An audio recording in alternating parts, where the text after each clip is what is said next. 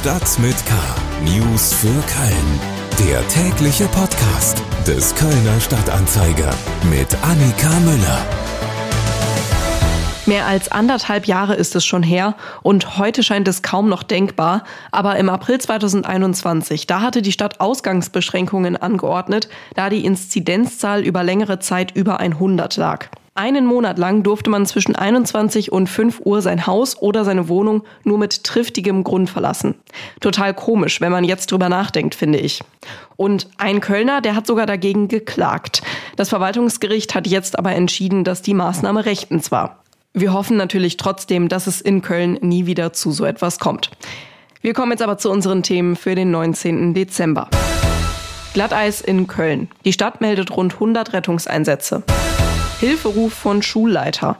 Immer mehr Kölner Kindern fehlt das Geld für das Mittagessen. Und Weihnachten mit der Kelly Family. Wir verlosen Tickets für das Konzert in Köln. Schlagzeilen. Die Kölner Altstadt hat seit zwei Monaten eine neue Großbaustelle. Über 235 Meter der Rheinpromenade müssen aufgerissen und umgebaut werden. Grund ist ein potenziell instabiles Spannstahl, das in der sogenannten Kragplatte eingebaut wurde. Dadurch ausgelöste Risse im Boden könnten zu schweren Unfällen führen. Um dies zu verhindern, wird nun seit Oktober vom Fischmarkt bis zur Hafengasse der Boden erneuert. Der Abschnitt zwischen Hafengasse und Deutzer Brücke soll danach folgen. Bis Ende 2023 sollen die Arbeiten dann abgeschlossen sein. Es wird mit Kosten von bis zu 13,2 Millionen Euro gerechnet. Mehrere ehemalige wissenschaftliche Mitarbeiterinnen erheben schwere Vorwürfe gegen einen Kölner Universitätsprofessor. Die Frauen berichten im Nachrichtenmagazin Spiegel von sexueller Belästigung, rassistischen Äußerungen, Machtmissbrauch, Erniedrigung und Wutausbrüchen. So sollte etwa eine der Frauen den Professor bis zu 20 Mal in ein Striplokal begleiten. Die Universität zu Köln hat jetzt ein Disziplinarverfahren gegen den Professor eingeleitet. Der Anwalt des Professors weist die Anschuldigungen aber zurück. In den Pandemiejahren gab es in Köln zum Jahreswechsel 43 Prozent weniger Sach- und Gebäudeschäden. Die Zürich Versicherungsgruppe Deutschland verglich die bei ihr registrierten Schadensmeldungen der sechs größten deutschen Städte. Und Köln landet auf dem Spitzenplatz. Man gehe davon aus, dass für den Rückgang das Verkaufsverbot von Feuerwerk verantwortlich ist. In Köln wurde es in der Nacht zu Montag ordentlich glatt. Wir kommen jetzt zu den Themen, über die wir etwas ausführlicher sprechen wollen. Köln. Die vergangenen Tage war es klirrend kalt in Köln. Niederschlag gab es dabei keinen, deshalb waren Glätte und Schnee kein Problem. In der Nacht zum Montag kam dann aber doch der Regen und die Temperaturen sind stark angestiegen, heißt Blitzeis. Die Stadt Köln hat am Montagmorgen eindringlich vor Glatteis auf den Straßen im Stadtgebiet gewarnt und auch der Deutsche Wetterdienst hat nachts vor Glatteis in Köln gewarnt. Meine Kollegin Laura Ostender erzählt, was so in der Stadt los war. Die Stadt hat sich schon Sonntagabend auf das Glatteis vorbereitet. So waren ab 18 Uhr 50 Fahrzeuge der AWB auf Kölns verkehrswichtigen Straßen unterwegs. Ab 4 Uhr wurde aufgestockt. Da waren es 90 Fahrzeuge, die für sichere Straßen sorgen sollten. Die Kölner Feuerwehr hatte in der Nacht wohl keine großen Glatteiseinsätze. Aber es hätten mehr Leute als üblich bei der Dienststelle angerufen, weil sie nicht mehr nach Hause kamen. Anders sieht's beim Rettungsdienst aus. Laut Stadt gab es bis 8 Uhr morgens 100 Einsätze etwa wegen Stürzen, Knochenbrüchen oder Prellungen. Man vermute, dass die mit dem Glatteis zusammenhängen. Ganz klar sei das aber nicht. Schwerer verletzt wurde in der Nacht niemand wegen des Glatteises. Anders als in Düsseldorf blieben die Schulen in Köln trotz Wetterwarnung geöffnet. In Nordrhein-Westfalen steht es den Eltern aber frei, ob sie ihre Kinder bei Glatteis zur Schule schicken. Der Schulweg könnte für die Kinder auf jeden Fall etwas länger als sonst gedauert haben. Bei der KVB gab es einige Ausfälle und Verspätungen. Die Linien 16 und 18 etwa fuhren morgens nur in unregelmäßigen Abständen. Vielen Dank, Laura Ostender. Die Temperaturen werden jetzt voraussichtlich bis Weihnachten weiter steigen. Eine weiße Weihnacht wird es also wohl nicht geben, aber damit immerhin auch kein Verkehrschaos, wenn alle zu ihren Familien fahren. Schule. Acht Stunden Schule und das ganz ohne Mittagessen. Ein Kölner Schulleiter ruft um Hilfe. Immer mehr Familien könnten sich das Schulessen nicht mehr leisten. Mit der Inflation und steigenden Energiekosten bleibe einfach kein Geld mehr dafür übrig. Meine Kollegin Alexandra Ringdahl hat mit Martin Süsterhen gesprochen.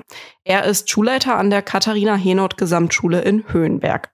Alexandra, kannst du mir einmal die Situation an der Gesamtschule erklären? Wie viele Kinder betrifft es denn da und warum ist es gerade dort so problematisch? Äh, ja, der Schulleiter Martin Süsterhen, das ist so ein Schulleiter, wie man ihn sich für so eine Schule im sozialen Brennpunkt, denn da liegt seine Schule wünscht, der hat eben immer Antennen für das, was die Schülerinnen und Schüler jetzt gerade ähm, betrifft oder wo der Schuh drückt. Und weil er den Eindruck hatte, dass das viele Kinder inzwischen hungrig äh, in, die, in die Schule kommen oder in der Schule sitzen, hat er begonnen, eben jeden Tag mit sogenannten Schlemmertalern in der Tasche in Richtung Mensa zu spazieren. Und Schlemmertaler sind dort an der Schule so eine Art Wertmarken, für die es Essen gibt. Und er bietet die dann den Kindern an die eben kein Geld für das Mittagessen dabei haben. Und immer mehr von den Kindern greifen zu. Und das ist eben eine Entwicklung, die er sehr äh, besorgniserregend findet, zumal er auch beim Frühstück beobachtet hat, dass eben mindestens ein Drittel der Kinder ohne Frühstück in die Schule kommen. Und da muss man eben sagen, die Katharina Henot Gesamtschule liegt zwischen Pfingst und Höhenberg.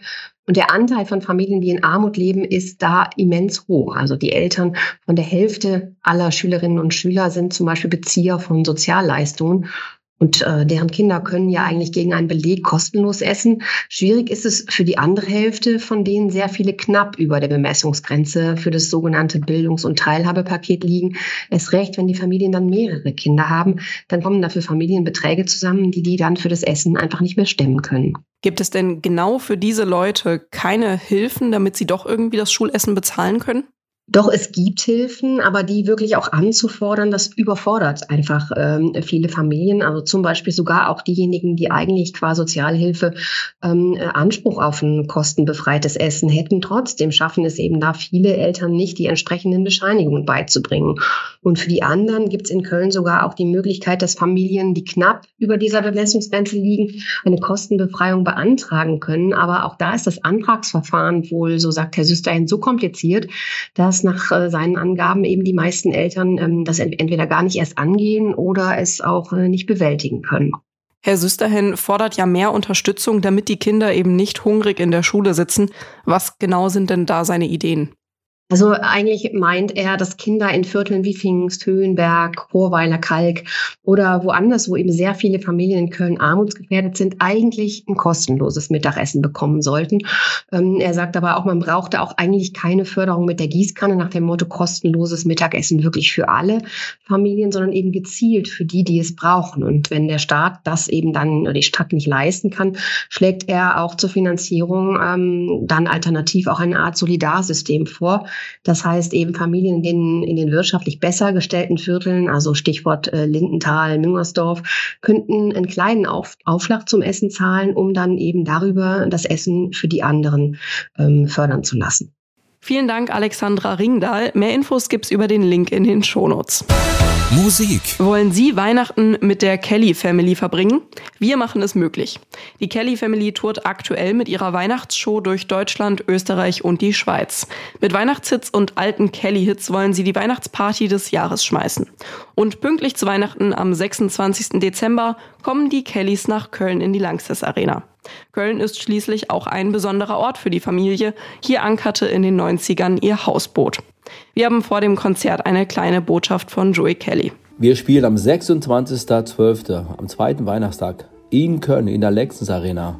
Wahnsinn. Also da freue ich mich, weil das ist wirklich wie Heimat. Und in der Arena in Köln haben wir so oft gespielt. Es wird ein großartiges Konzert. Es ist ein Christmas Show von knapp zweieinhalb Stunden. Natürlich dürfen die Kelly-Hits nicht fehlen. Also seid dabei, wenn ihr kommen wollt. Wir freuen uns sehr auf Köln euren Joey Kelly. Ich freue mich auf Köln. Das wird großartig in euren tollen Arena. Wenn Sie am 26. Dezember in der Langsess Arena dabei sein wollen, haben wir gute Nachrichten. Wir verlosen nämlich dreimal zwei Tickets für das Kelly Family Konzert in Köln.